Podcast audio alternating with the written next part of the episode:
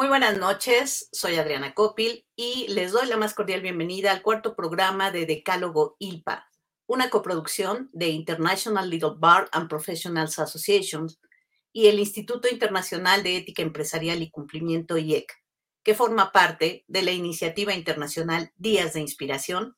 Transmitimos a través de IEC Televisión con el patrocinio de Auditum y The Fraud Explorer. Hoy estamos de fiesta es una fiesta un poquito adelantada porque el próximo 12 de julio se celebra el Día del Abogado en México, en honor de la primera cátedra para la enseñanza del derecho en la Real Pontificia Universidad de México, que fue en, el inicio de lo que hoy conocemos como la Universidad Nacional Autónoma de México.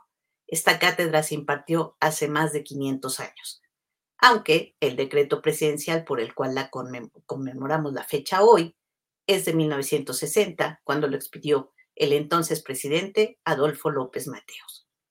IPA, como ustedes saben, es una organización multidisciplinaria, pero la mayoría de nuestros asociados son abogados. Así que para celebrar y platicar sobre los retos que esta apasionante profesión tiene ante la Agenda 2030, tenemos la participación de cuatro jóvenes pero experimentados abogados. Quiero presentarles primero a la licenciada en Derecho, Sandra Ivette Razo de La Paz, maestra en Derecho Constitucional y Sistemas Procesales por el IUM, con estudios de maestría en Derecho por la UNAM. Ella es experta en protección de datos por la Universidad de Sevilla, España, certificada en competencia laboral en materia de acceso a la información. Actualmente es coordinadora de ponencia en el InfoEM. Se ha desempeñado como subdirectora de apoyo técnico jurídico en la entonces PGR ha sido subdirectora de clasificación y datos personales en el IFAI, ahora INAI, también en el InfoEN.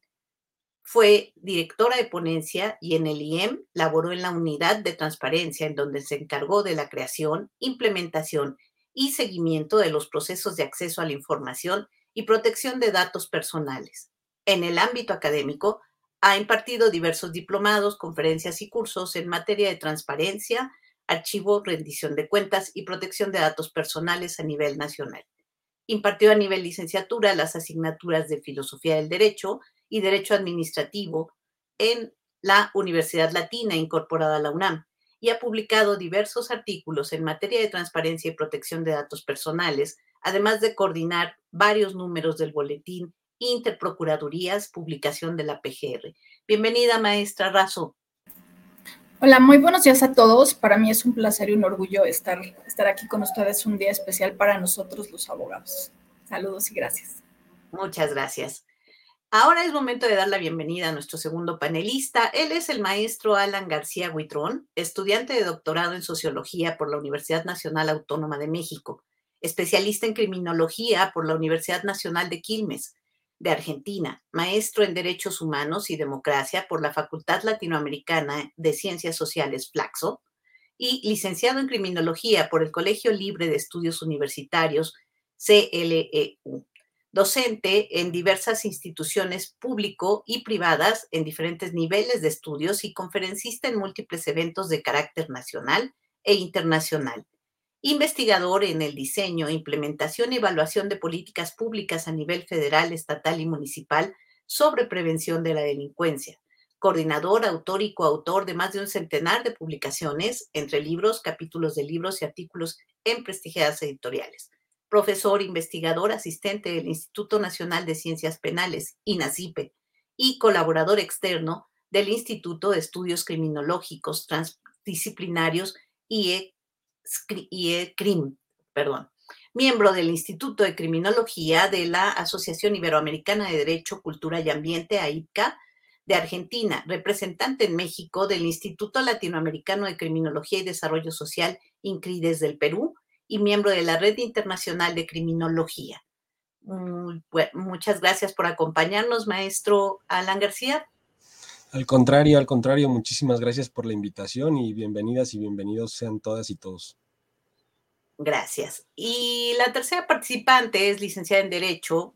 Ella es Ana Mireli Flores Juárez, egresada de la Facultad de Derecho de la UNAM, con mención honorífica, especialista en Derecho Financiero y maestra en Derecho por la misma institución, profesora titular definitiva por oposición de la asignatura de Derecho Mercantil en la misma facultad y profesora titular de la asignatura Acciones Civiles y Mercantiles en la división de posgrado en la Universidad U Semper. Colaboradora en el Seminario de Derecho Mercantil de la Facultad de Derecho de la UNAM, asesorando alumnos y tesistas. Abogada postulante desde 2007 en las áreas civil, mercantil y familiar. Bienvenida, maestra Ana Mirelli. Muchas gracias. Buenas noches a todos. Gracias por la invitación. Muchas gracias. Y bueno, por último, tenemos a nuestro vicepresidente de vinculación internacional en ILPA, con sede en Londres, licenciado en Derecho, Roberto Benjamín Ramírez Sánchez, quien actualmente cursa la maestría en Derecho y se desempeña como abogado consultor de diversos miembros del Servicio Exterior Mexicano, además de trabajar en un proyecto de reforma a la ley del Servicio Exterior Mexicano. Es presidente del capítulo Reino Unido por la Academia Jurídica de Baja California en México, comisionado defensor jurídico de derechos humanos Reino Unido por EDIAC Internacional de Ecuador. Cuenta con una larga trayectoria como servidor público y se especializa en asuntos de responsabilidades administrativas de servidores públicos, negligencia médica, bancarios, seguros, corporativos, finanzas fiscales, contenciosos y administrativos. Muchas gracias, Roberto, por acompañarnos desde Reino Unido. Sé que no son horas, pero aquí estás. Te lo agradecemos. Muchas gracias por la invitación y bienvenidos a, todo el panel. Es un gusto estar con ustedes. Bien, pues bienvenidos los cuatro y si les parece, entramos en materia. Vamos a la primera pregunta de, de esta mesa. La primera pregunta tiene que ver con, a propósito de este día que van a celebrar, el Día del Abogado, el próximo 12 de julio, ¿qué es lo mejor de ejercer esta profesión? ¿Quién dice yo? ¿Quién empieza? Maestra Ivette. Sí, fíjate que justamente tú dijiste algo muy, muy padre, el Día del Abogado se, conmemora, lo festejamos por la primer cátedra en Derecho y que en estos momentos yo tenga la posibilidad de, de decir, estudié en la UNAM, estudié Derecho, cuando una de las mujeres más brillantes, si no es que para mí la más brillante que ha tenido nuestro país, que fue Juana Desbaje, quiso estudiar este, en la universidad y no tuvo esa posibilidad.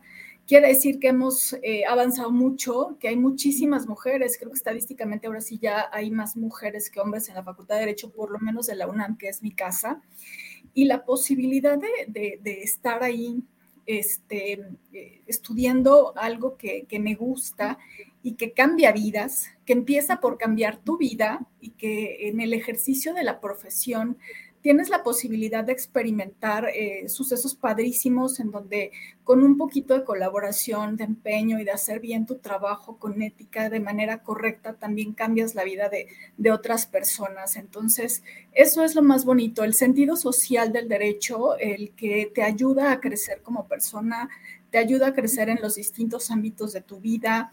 Y yo creo que mucha gente tiene la posibilidad de, de explicar y, de vivir eso en, su profesión, pero probablemente no tan cercana y, no tan humana como, como el derecho. A lo mejor otras, otras psicología, medicina, pero, pero particularmente este toca fibras muy importantes de las personas y de la sociedad. Entonces, sí es para festejar que, las mujeres tengamos esta posibilidad de ir a la universidad, que podamos eh, cambiar nuestras vidas y ayudar a otras personas. Muchas gracias. ¿Quién quisiera continuar o vamos en el orden en el que más o menos los fuimos presentando? ¿Les parece bien? Maestro, entonces le tocaría a usted el turno, si es tan amable, maestro Alan. Muchas gracias, eh, Adriana. Bueno, como ustedes escucharon en mi presentación, yo no soy abogado de formación, soy criminólogo, pero me parece muy importante y agradezco la invitación siempre tener una visión externa, ¿no? Eh, a las disciplinas, igual la criminología, cómo se mira desde el derecho, cómo se mira desde la filosofía, desde otras perspectivas, desde otros enfoques que ayudan un poco a enriquecer nuestra propia mirada, nuestras propias experiencias, a ser autocríticos. Yo, yo más que, que, responder a, mm, qué es lo, lo, más eh, lo mejor o, lo más padre de ejercer esta profesión, hablaría de, qué significa ejercer la profesión de, abogado. Mm, en mi práctica, eh, frecuentemente me, me relaciono un poquito más con el derecho penal más que con otras ramas del derecho. Y bueno, me he dado cuenta que es fundamental eh, la tarea del derecho penal. Sin embargo, también es muy importante, eh, pues, que cada vez más eh, que es un poquito también abordar la segunda pregunta respecto a los retos que tiene el, derecho con todos estos cambios y estas transformaciones que se están dando en el mundo, eh, pues la necesidad de un derecho penal crítico, de un derecho penal eh, abierto a las ciencias sociales, de un derecho penal eh, humano, de un derecho penal que sea responsable, como bien lo decía la compañera, de un derecho penal que sea consciente de cómo impacta, ¿no? Una ley, cómo impacta una decisión del juez, cómo impacta la defensa de un caso por parte de un litigante en las vidas de las personas. Al final de cuentas, detrás de esas leyes, detrás de esas normas, están las personas, están las vidas humanas, las historias, las experiencias. Entonces, me parece que es muy importante que en, el día del abogado, eh, pues se reflexione sobre la, necesidad de un derecho más crítico,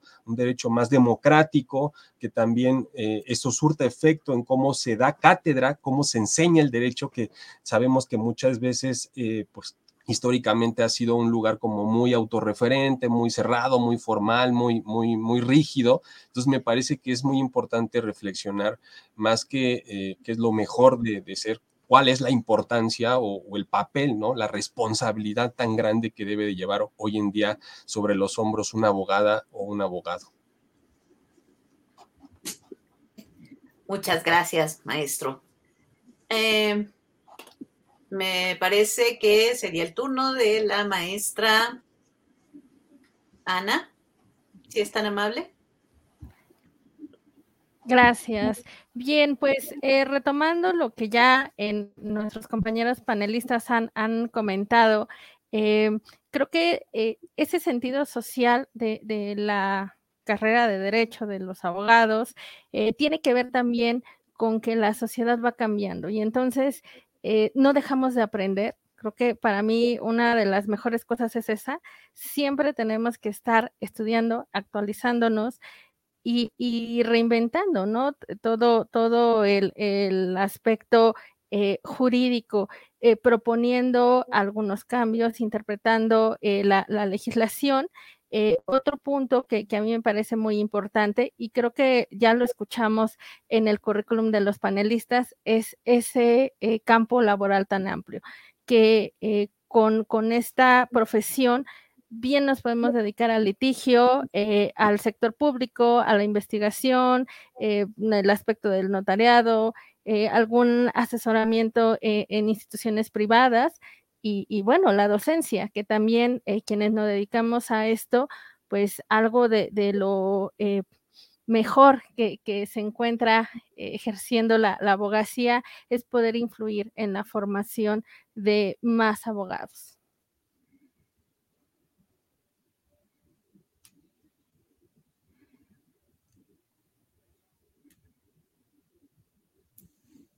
Perdón, un problemita con el audio. Roberto, muchas gracias, maestra. Roberto, ¿qué es lo mejor de ser abogado?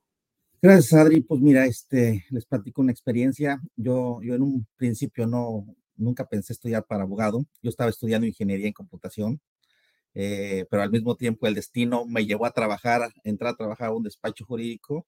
Y bueno, ahí es cuando nace la pasión y, este, y, dejo trunca la carrera de, de ingeniero en computación al segundo semestre y decido este, estudiar leyes. Creo que es una gran pasión estudiar esta carrera. Eh, como lo, dijeron los anteriores panelistas, este, el campo de, trabajo es, es enorme, eh, es una área en la que nunca dejamos de aprender, es, es, apasionante, cada área eh, que tiene el derecho este, es fascinante y, la rama que, que, tenemos es impresionante pero una de las cosas que, tiene el derecho es que es una, es una ciencia este, que, puede y va ligada con muchas este, otras este, carreras. creo que este, necesitamos, este, hoy en la actualidad necesitamos como, como abogados este, el apoyo de todas las demás carreras y todas las demás carreras necesitan el apoyo de, la abogacía. Este, y bueno, ¿qué les puedo decir más? Es, algo, es algo eh, eh, emocionante y apasionante esta carrera que, el destino me llevó a, estudiar. Gracias. Muy bien. Yo creo que cuando hacemos algo que nos gusta y que disfrutamos, ¿no? Eh, podemos transmitir toda esa emoción a través de las clases. A través de, y justo lo que decía el maestro Alan, pues es comenzar a cambiar en la manera de las enseñanzas y adaptarnos a los nuevos, a los nuevos retos, ¿no? Eh, ya el maestro Alan se adelantó un poquito a la pregunta número dos, que es justo, ¿cuál es el perfil idóneo entonces para los abogados en este entorno mundial pospandémico, entre el desarrollo de las neurociencias, la inteligencia artificial, la nanotecnología, la reinversión de la observancia de los derechos humanos, esta preocupación por la seguridad alimentaria, la protección del agua, el cambio climático? Es decir, hay tantos retos que cuál debería de ser el perfil para los nuevos abogados, para los jóvenes abogados. Y por cierto, les quiero pedir a quienes nos están viendo a través de las distintas redes sociales que, si, que se sientan con toda la libertad, en especial los estudiantes, que se sientan con toda la libertad de hacer todas las preguntas que quieran a nuestro panel, que ellos con mucho gusto les responderán sus dudas. Y bueno, ¿Cuál es entonces el perfil idóneo para los abogados hoy? Eh, ¿Les parece? Y ahora hacemos de manera aleatoria este, las respuestas. Ustedes digan, levanten la manita y yo con todo gusto les cedo la, palabra. ¿Quién dice yo? No, si me lo permites, Adri, este, me gustaría comenzar. Creo que este, hoy en día, el, no nada más la abogacía, este, han sufrido una transformación muy grande a través de las, este, a consecuencia de la pandemia, este, todas las profesiones y, empresas se han tenido que reinventar. Este, han pasado del lugar de trabajo de la oficina, lo han trasladado a, los hogares. Y, este, y yo creo que esta pandemia nos, nos ha dejado muchas cosas buenas, independientemente de lo, de lo que causa. Pero bueno, a mi consideración, ¿cuáles son las características con las que un abogado debe contar hoy con la nueva normalidad? Creo que un abogado debe ser resiliente. Tras la contingencia, mantener la continuidad del trabajo tanto en las firmas de abogados como de forma independiente presentó todo un reto al tener que reinventarse para seguir trabajando desde el confinamiento. En consecuencia, superar situaciones fuertes, sin duda, es una de las mayores características de un abogado en la actualidad quien poco a poco ha aprendido a superar las dificultades que implica, bueno, estar en una cuarentena y desarrollar este, valores de residencia. También, un nuevo abogado se caracteriza por trabajar mejor en equipo. El hecho de que no haya una oficina y una interacción física con el equipo de trabajo como, como lo tenemos en las oficinas normalmente, este, pues esto nos hace ver de diferente forma el, la forma de trabajo, ¿no? O sea, esto no indica que el, que trabajemos en nuestras casas no tengamos interacción o trabajo en equipo. Este, creo que la eficiencia se ha hecho poco a poco en tener este, reuniones virtuales recurrentes y que han sido este, en muchas partes este, productivas. Esto nos trae eh, que también un abogado se debe de caracterizar por ser este, productivo.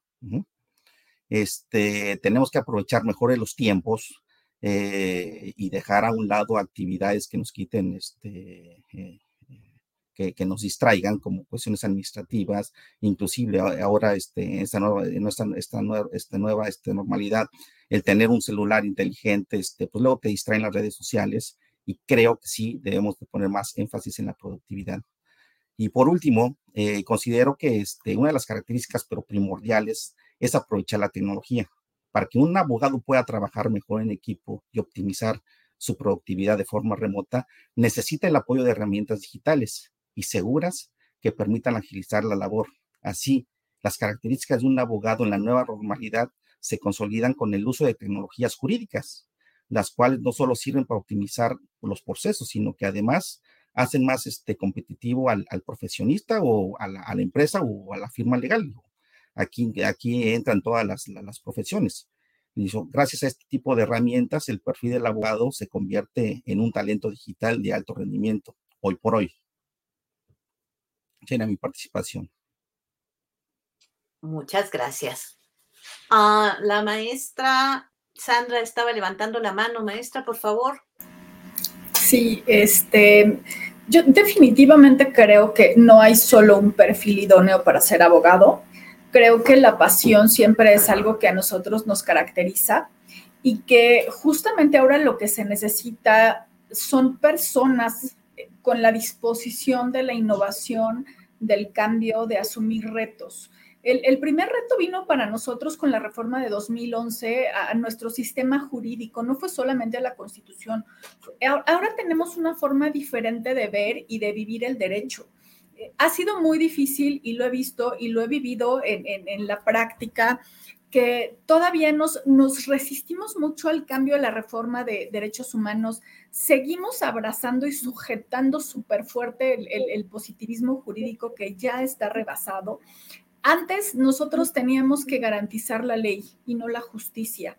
Algo muy padre que tiene este, esta nueva concepción de los derechos humanos es que justamente ahora tenemos que buscar la justicia y no cumplir con la legalidad por lo que dice la ley. Entonces, ese es algo, es un tema súper importante que se debe quedar en la cabeza de todos los abogados ya no funcionamos como en el pasado, ya no es un tema rígido, ya no es el, el, paso uno, el paso dos, el paso tres.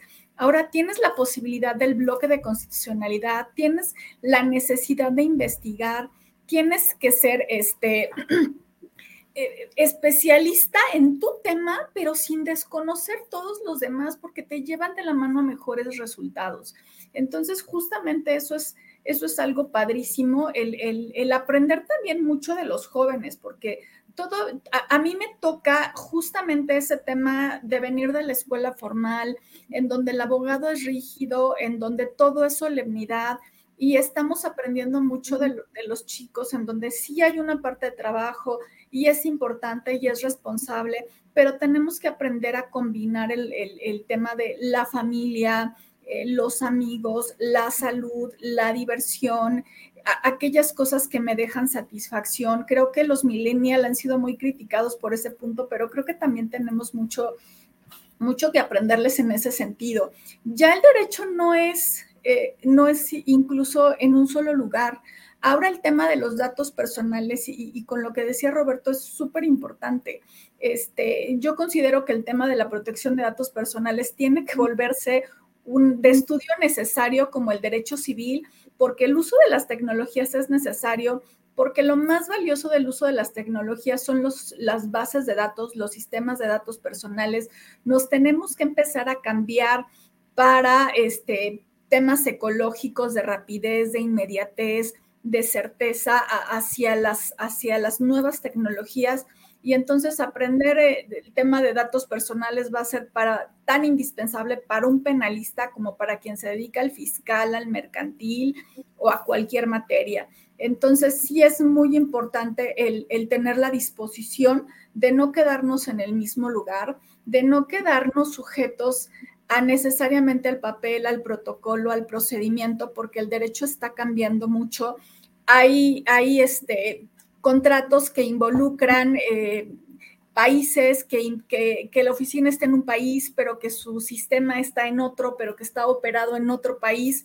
Entonces, esa multidisciplinariedad va a ser muy importante el empezar algo que a veces a, muchos nos cuesta trabajo, hablar otros idiomas, a meternos en la tecnología va a ser, va a ser indispensable. Entonces, nos tenemos muchos retos, estamos empezando a construir, la visión de las escuelas también tiene que cambiar, ya no sirve que nos sentemos y nos aprendamos el código porque al siguiente día o en 10 años como me pasó a mí, cambian tu modelo jurídico, cambian tu sistema jurídico y si tú no estás dispuesto a aprender y reaprender, entonces te vas a estancar y no, y no vas a crecer tenemos muchos retos y, sobre todo, como, decía mi colega, es muy importante la actualización constante. Es cuanto. Muchas gracias, maestra. Eh, maestro Alan, ¿le parecería o le damos la, voz a la maestra Ana? No, no, no, eh, con mucho gusto. coincido, coincido con las y los colegas que me anteceden en la, en la palabra. Yo diría que el, gran reto es pasar de un, como dijera Noval, ¿no? En ese libro del derecho como obstáculo social, a realmente pensar al derecho como un elemento, como un instrumento del cambio social, de la transformación social. Yo eh, coincido en que obviamente un perfil tan específico, tan, tan concreto sería muy complicado, pero hablaría de por lo menos tres características que a mí me gustaría eh, que, tuviesen todas y todos los abogados o, los que estudian derecho y se dedican al litigio, ¿no? A, otras, a otras cuestiones. En primer lugar, el pensamiento crítico y reflexivo, ¿no? Un poco eh, que sean conscientes de que el derecho es un poder, el derecho eh, es violencia, ¿no? Por eso ahora la importancia, como decía la compañera, de esta perspectiva de derechos humanos, de contener al derecho, de, ponerle freno al, poder punitivo. Por un lado, hablaría yo de eso, ¿no? de del pensamiento crítico y del pensamiento reflexivo también, un poco un pensamiento situado también, muchas veces, y pasa también en criminología y en, y en diferentes disciplinas, eh, nunca pensamos en nuestros propios contextos, en nuestros lugares, en nuestros espacios sociales, vamos como copiando lo que dicen de otros países, eh, eh, toda esta parte dogmática alemana, por ejemplo, en el derecho. Tenemos que también ser reflexivos respecto a qué tipo de derecho necesitamos, requerimos en nuestro país bajo estas particularidades, bajo estas especificidades de nuestra cultura, de nuestra, de nuestra gente, etcétera. Por otro lado, el trabajo colaborativo, la interdisciplina, que como bien decían eh, anteriormente, pues no solamente impacta al derecho, sino a cualquier otra disciplina. Ya incluso se habla en, las ciencias sociales de la transdisciplina desde los años 90, de romper estas barreras eh, que por mucho tiempo eh, franqueaban los saberes. Y bueno, acá obviamente esto es significativo porque el derecho siempre, históricamente, pues ha tratado como de dominar a los demás y siempre se vio al derecho como, como esa pirámide de Kelsen y, y, por otro lado los auxiliares y estas, estas materias, por ejemplo, de derechos humanos, de criminología, que hace 10, 15 años eran optativas, ¿no? Y que la mayoría decían, no, esas ahora son, son columna, eh, eh, son columna del, del derecho, ¿no? Entonces, eh, la humildad también, la colaboración horizontal, que es muy importante eh, para que el abogado no, no, se convierta en un criminólogo, no se convierta en un, en un preventólogo, sino que trabaje colaborativamente con esas otras disciplinas, con esos otros eh, actores para precisamente complejizar aún más la, la, realidad y en ese sentido, pues fortalecer y consolidar las normas penales. Y finalmente, la labor humana un poco, como se decía por ahí, eh, abogar por las causas justas, ¿no? Eh, en, términos de, generar un derecho penal humano, como diría Zaffaroni, un derecho, eh, pues, mm, que, que, se ancle a las necesidades, a, los proyectos de los grupos en, situación de vulnerabilidad, también me parece muy importante, ¿no? El gran reto que yo veo, además de la pandemia, es el, por ejemplo, el poder económico, ¿no? Ya no se habla solamente del poder estatal, sino del poder económico, cómo se le enfrenta el derecho eh, en términos generales a ese poder económico, ¿no? Eh, sería también otra de las, de las cuestiones. Entonces yo me quedaría con esos tres, ¿no? El pensamiento crítico y reflexivo, el trabajo colaborativo y, y la labor humana.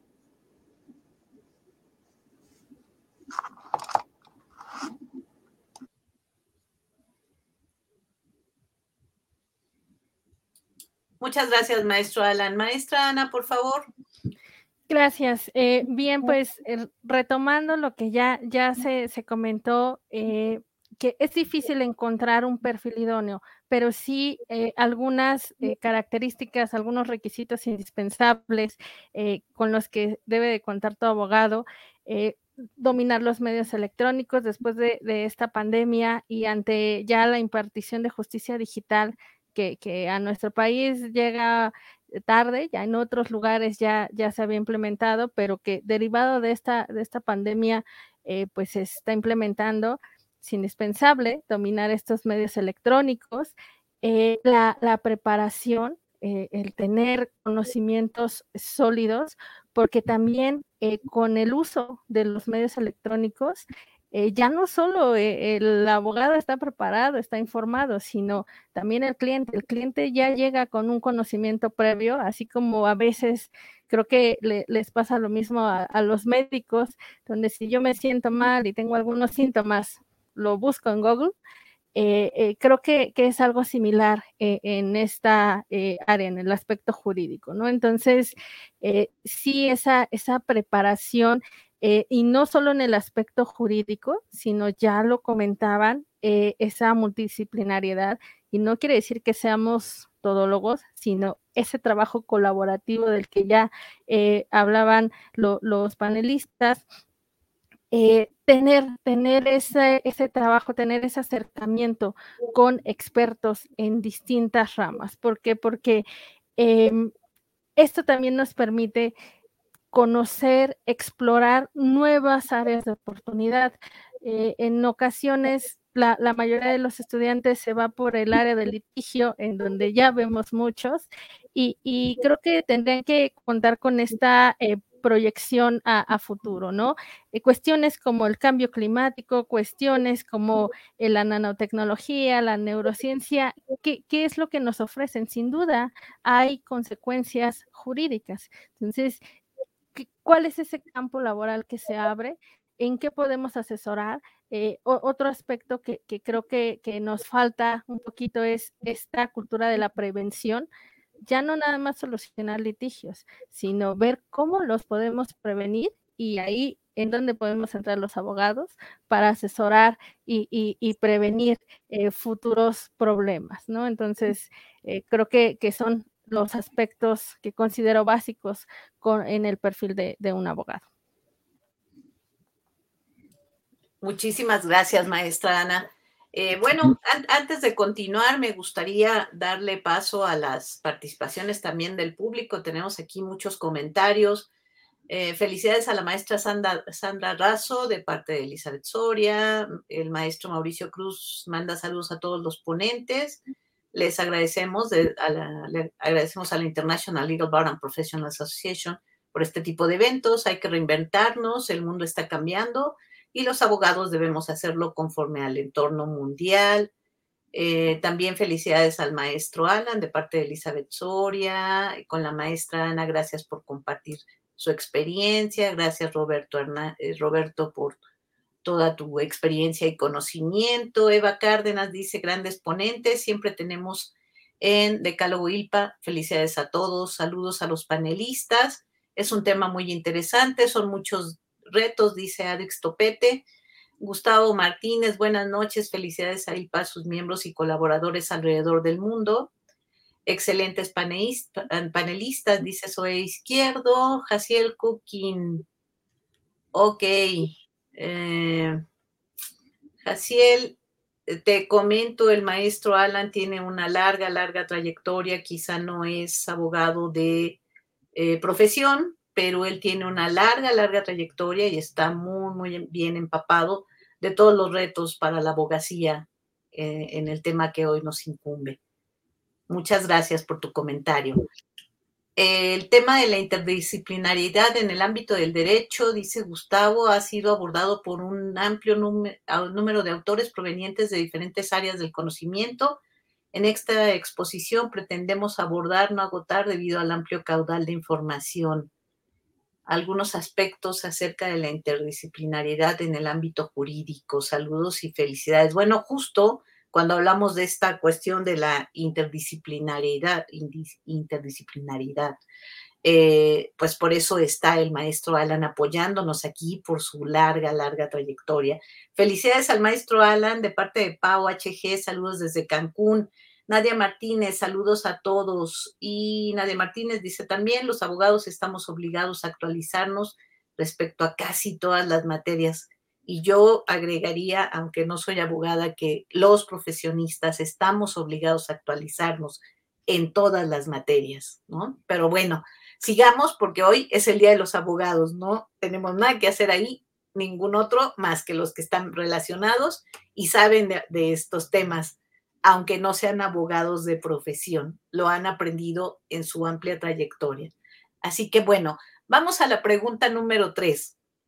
Eh, vamos a platicar un poquito de estos retos que nos plantea la Agenda 2030.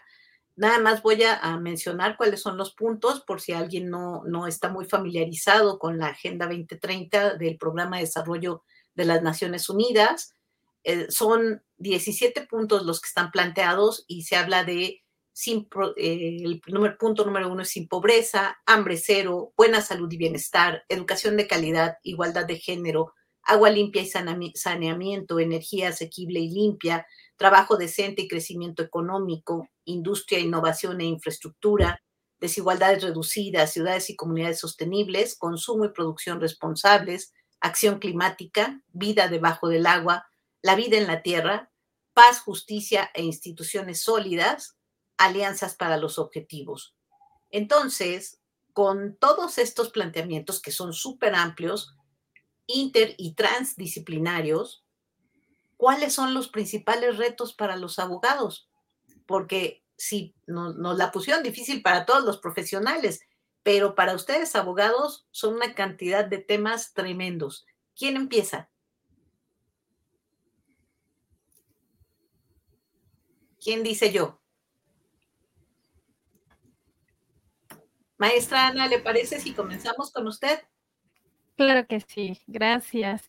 Bien, pues yo eh, eh, tengo eh, en mente como, como reto y desde mi perfil docente actual, que, es pues lo que desarrollo en gran parte de mi tiempo, empezaría yo con esta actualización de planes de estudio, adecuación, porque tomando en cuenta estos, estos puntos que ya usted nos mencionaba, eh, en la carrera, ya nos decía también la maestra Sandra, nos enseñan eh, conceptos, tenemos que memorizar libros de hace 20, 30 años y, que creo que salimos al ámbito laboral, salimos a la realidad y, pues no nos encontramos preparados, ¿no? Tenemos que empezar desde cero. Entonces, eh, actualizar estos, estos planes de estudio sería de, gran ayuda, no solo con, con los temarios, sino también con, con, las estrategias, con la forma de, enseñanza-aprendizaje eh, que, se les eh, pidan desarrollar habilidades, no nada más de memorizar, no nada más de, eh, aprender, de comprender los temas, sino también de saber preguntar, de saber argumentar, de saber expresarse, de investigar, de escribir, porque, reitero, hay, hay muchas obras que, tienen años y que no han sido actualizadas y que diario, diario va cambiando eh, todos los aspectos que, que, tienen ese impacto jurídico y que no contamos con una bibliografía actualizada. Y bueno, pues en el, aspecto específico de, nuestro país, nada más es eh, conocer, dominar eh, los ordenamientos jurídicos, sino también eh, enseñarles, sobre todo a, a, las nuevas generaciones, que son las que pues ya se van a estar enfrentando de lleno a estos, a estos temas, em, que desafortunadamente también tenemos que lidiar con temas de corrupción, ¿no? Y que aquí eh, el aspecto de, la integridad es indispensable, porque eh, pues no nada más es aplicar la ley como, como eh, tendría que ser en teoría, sino enfrentarnos a, este sistema y, y no nada más decir, bueno, pues hay que adecuarnos a lo que hay, sino eh, tratar de, modificar estas, estas situaciones, ¿no? Sobre todo con, con esta integridad. Gracias, maestra. Eh, Roberto. Claro que sí, Adriana. Este, pues, abundando un poco a, todo lo, que han, comentado este, Sandra, Ana y Alan, este, me, gustaría, este, bueno, yo desde, yo desde mi perspectiva acá en, en Inglaterra, este, creo que como abogados tenemos que prepararnos y actualizarnos sobre todo, porque el sistema eh, jurídico mexicano y en Latinoamérica, este, creo que es uno de los sistemas más, este, que más este, tardan en evolucionar. Las, las situaciones evolucionan, este, la tecnología evoluciona, pero el, nuestro sistema jurídico siempre es, es tardado, ¿no? Este, en Europa eh, tenemos, eh, sobre todo en Estonia, que fue el primer país este, que declaró en el año 2000 como derecho humano básico el derecho al acceso al Internet. Después vienen otros países como Finlandia y Corea del Sur. Este, pero también acá en, Europa ya se maneja un derecho humano a la buena administración pública. Esto es que todo, todo, este, es que toda persona tiene derecho a que las instituciones y órganos de la administración pública traten sus asuntos imparciales y equitativamente dentro de unos plazos razonables. Digo, esto va ligado con el acuerdo de la Convención de las Naciones Unidas contra la Corrupción, donde este, Sandra creo que nos podría abundar este, mucho, es una experta en, en, anticorrupción. Este, pero bueno, tocando el tema de, de la Agenda 2030, creo que este, un elemento aglutinador de todos los desafíos, porque todos los 17 objetivos van ligados entre sí, este, creo que es este, el valor de la justicia. Este, considero que debemos, al final, debemos tener una administración de justicia imparcial, eficaz y sin discriminaciones, que junto con unas sólidas instituciones basadas en el Estado de Derecho garanticen el acceso de todos, incluso los más vulnerables, a la justicia. Porque uno de los principales retos a combatir, como lo dijo este Ana, es creo que la corrupción. Si no combatimos la corrupción, muchísimos de estos este, 17 objetivos no se van a cumplir, aparte de que son objetivos este, pues muy ambiciosos. Entonces, este, sí creo que no nada más como abogados, sino como sociedad, debemos de poner nuestro granito de arena para, para tratar de que se cumplan estos 17 objetivos, porque sí, sí creo y considero que son de gran importancia. Eso sería toda mi participación por el momento. Muchísimas gracias, Roberto. Eh, maestra, este, oh, Ivette, ¿le gustaría continuar, por favor? Claro que sí. Este, es, muy sencillo. Imaginen que yo tengo una mina de oro en mi casa, pero para que no me la roben, este, yo soy la mejor eh, joyera y entonces tengo unas cosas preciosas en mi casa y no se las enseño a nadie porque qué tal si me las roban y además nadie conoce lo que hago y nadie no, exploto esto que tengo. Esto pasa con la Agenda, agenda 2030, esto pasa con muchísimas situaciones en las instituciones públicas, principalmente, que es el ámbito en donde yo, yo me desempeño. Eh, siempre he sido muy insistente en la necesidad de generar contenidos ciudadanos. La agenda, la agenda 2030 es una cosa preciosa que está aprobada de 2015, pero yo no sé cuántos abogados sepan que existe, cuáles son esos objetivos ¿Y cuántos han tomado como un reto personal de cumplir? Yo creo que a, lo mejor nos pudieran sobrar, este, no sé, los dedos de la mano para decir personalmente como abogado tengo este reto y lo quiero cumplir. Entonces, lo primerísimo sería, tenemos que generar contenidos ciudadanos de la Agenda 2030 que sepan que nuestros planes de desarrollo nacionales, estatales y municipales tendrían que estar o, están incluso este, emparejados con, los objetivos de, la Agenda 2030 y entonces a partir de ahí también ver cuántos se cumplen. Otra cosa súper importante en la que yo quiero hacer énfasis es en el momento en que nosotros empezamos, empecemos a ser conscientes primero como ciudadanos y después como abogados y, cualquier otra profesión de las consecuencias de nuestros actos, entonces vamos a poder cambiar este mundo, porque justamente uno de los objetivos de la, de la Agenda 2030 quiere decir empezar a revertir todo el daño que le hemos hecho al mundo y a nosotros como sociedad. Entonces, este, es, son los puntos más importantes que, del tema de la Agenda 2030 a mí me gustaría destacar y evidentemente apropiarme del objetivo número 5, que es el tema de la equidad de género, de la igualdad de las mujeres. Me parece que es un tema complejo, sin embargo, la estrategia de Montevideo la, la detalla en cuatro nudos muy importantes y no solamente como abogadas, sino como mujeres lo vivimos día a día y también podemos tomar acciones. Yo invito a las abogadas a que nos apropiemos de este objetivo en nuestra vida diaria, en nuestro trabajo, resolvamos con perspectiva de género, busquemos apoyar a otras mujeres. No hay manera de que una mujer sea exitosa profesionalmente en esta vida si no tiene redes de apoyo. Y las redes de apoyo pueden ser tus papás, pueden ser tus hermanas, tus hermanos, tus amigas. Ese impulso de mujer a mujer que, que es tan importante que, que se dé y que, y que yo sí los tengo y por eso he podido crecer tanto profesionalmente, es súper necesario. ¿Qué es a lo que las mujeres nos tenemos que enfrentar y en dónde nos tenemos que apoyar como ciudadanas y como abogadas? Un cambio de mentalidad. ¿No? Resulta que este, siempre eh, es responsabilidad de la mujer las, las labores de la casa. Y hemos crecido muy poco en puntos porcentuales en las posibilidades de que las mujeres lleguen a cargos, primero que tengan un empleo, luego que lleguen a cargos de dirección. Pero resulta que si ya tienes un cargo de dirección, entonces espérate, porque tienes que hacer tu chamba del cargo de dirección y además tienes que hacer la de tu casa, ¿no? Esos señores y señoras y hombres, mujeres y niñas principalmente se tiene que cambiar, es 50 y 50 en todo.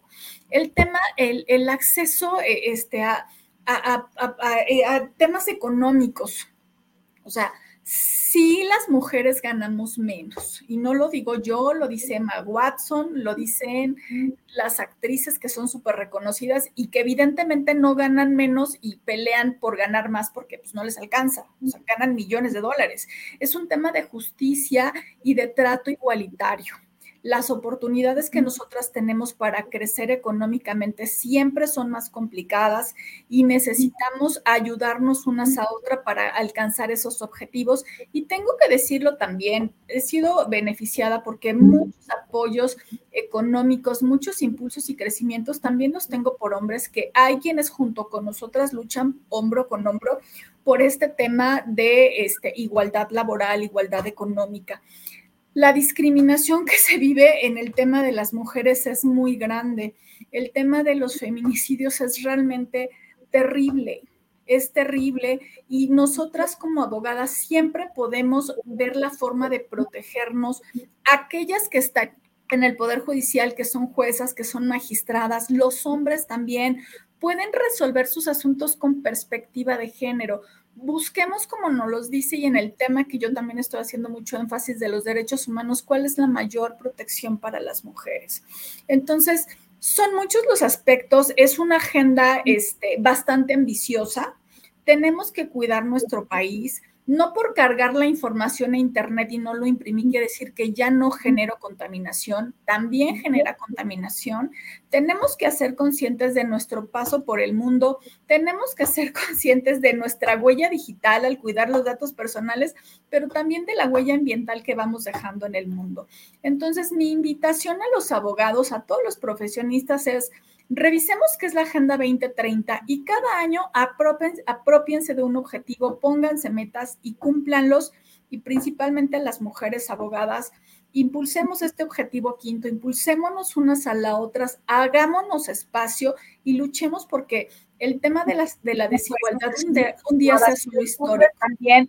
Pueden resolver unas a la Bueno, Sí, maestra, muchísimas gracias por todos sus, comentarios, son muy, muy importantes.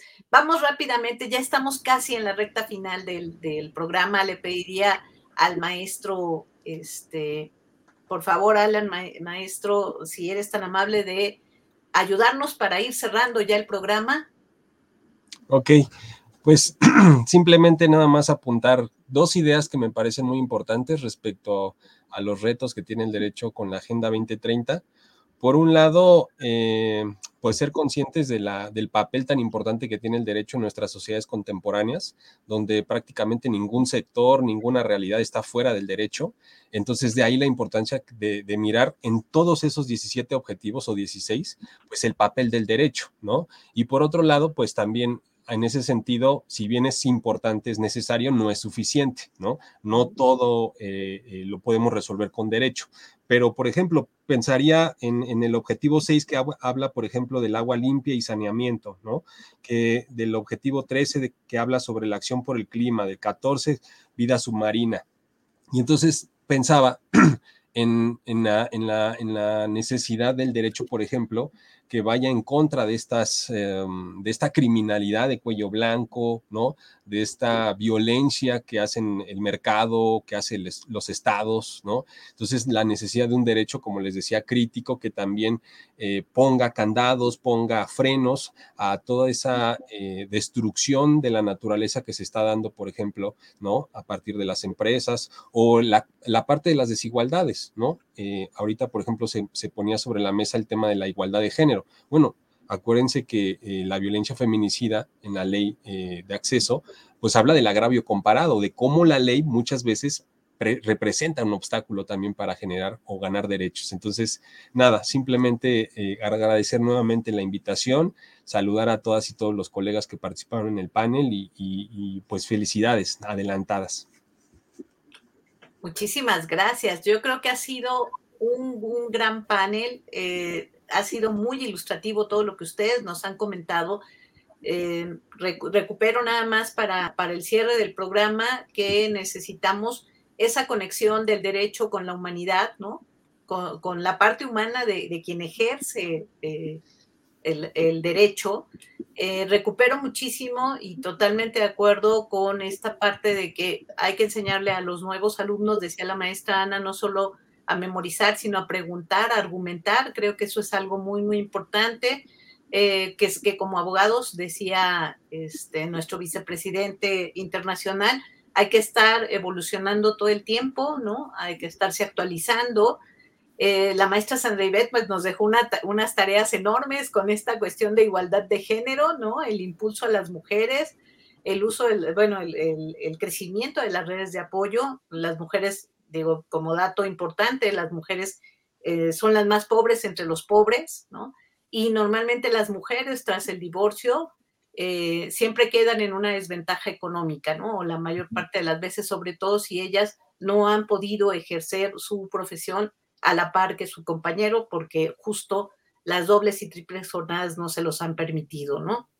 Eh, y bueno, finalmente el maestro Alan decía, vamos a, tener que trabajar con toda esta criminalidad de derecho, de, perdón, criminalidad de cuello a blanco en contra de quienes están destruyendo toda la, fauna y toda la flora, ¿no? Eh, y bueno, obviamente también quienes están dañando el lecho marino y estas cosas. Son muchos los retos. Creo que, que, todo, que nos han ilustrado bastante de lo que nos espera y sobre todo de lo que le espera a la abogacía ante toda esta agenda, la maestra eh, proponía, bueno, que cada quien encuentre como su punto de apoyo para estos 12 puntos planteados por la, este, por la ONU. Y bueno, a mí me restaría nada más invitar a nuestro presidente este, del Consejo. Mauricio, ¿estás por ahí? ¿Estás conectado para el cierre? Por favor. Nada más lo invitaría a dar las últimas palabras ya de despedida para este panel. Ha sido un gran, gran panel en lo que Mauricio se conecta. Le doy las gracias a la doctora Silvia Cueva Andrade desde Ecuador presente. Muchas gracias. Saludos a este Ecuador. Eh, la maestra Elizabeth Soria, tema súper relevante, los feminicidios. Sí, por supuesto, hay que estar al, pendiente de ese tema, que bueno, ahora vamos a cuestiones este, de nuevas legislaciones y demás. Un saludo compañeras, dice la maestra Silvia Cueva. Excelente comentario, abogada, dice Eva Cárdenas, este, refiriéndose al comentario de la maestra Sandra Ibet. Y Antonio Camacho Cortés, saludos desde Bolivia a todo el panel. Este, ah, ah me, me manda por aquí un WhatsApp nuestro presidente del consejo el maestro Mauricio Cruz dice, bueno, se, disculpa, eh, dice que quiere agradecer la participación de nuestros destacados ponentes. El mundo nos obliga a reinventarnos, a reflexionar sobre la necesidad de sensibilizarnos sobre la transformación del perfil del abogado. Eh, abordar un perfil multidisciplinario, predictivo, no solamente sancionador, sino promover criterios orientadores para que la observancia de los derechos humanos sean más efectivos tenemos los últimos comentarios. Eh, Lisbeth Nieto, excelente tema. Felicitaciones a todos los panelistas. Considero hacer caso omiso a comentarios negativos de un perfil que carece de veracidad. De acuerdo con el maestro Roberto Ramírez, ese importante granito de arena es importante para implementar estos retos y, y pues bueno, la excelente ética y trayectoria que como buenos profesionistas tenemos. Muchas gracias, Lisbeth. Pues bueno, se nos, se nos fue el tiempo, estamos ya casi casi sobre el, el, cierre del programa. Les agradezco mucho. Ha sido muy interesante ver sus puntos de vista y creo que nos queda una agenda muy grande para los próximos años, no solo creo para la Agenda 2030, que es importante, ¿no? sino para los años que siguen después de esa Agenda 2030. Pero bueno, iremos transformando. Este, gracias a todos los panelistas. Ha sido un verdadero placer compartir con ustedes. Muchas felicidades a los abogados y, por cierto, no se los olvide que tenemos una gran cena baile para el día 16 de julio, en el que estaremos justamente celebrando la, la cena de gala del Día del Abogado de International Legal Bar and Professionals Association. Bueno, yo soy Adriana Copil, fue un placer con, este, estar con ustedes y acompañarlos. Decálogo ILPA fue una coproducción de International Legal Bar and Professionals Association y el Instituto Internacional de Ética Empresarial y Cumplimiento, IEC. Agradecemos el patrocinio de Auditum y de Fraud Explorer. Muy buenas noches a todos. Hasta pronto. Buenas noches. Buenas, noches. Muy buenas noches. Gracias. Los esperamos en 15 días, no se lo pierdan.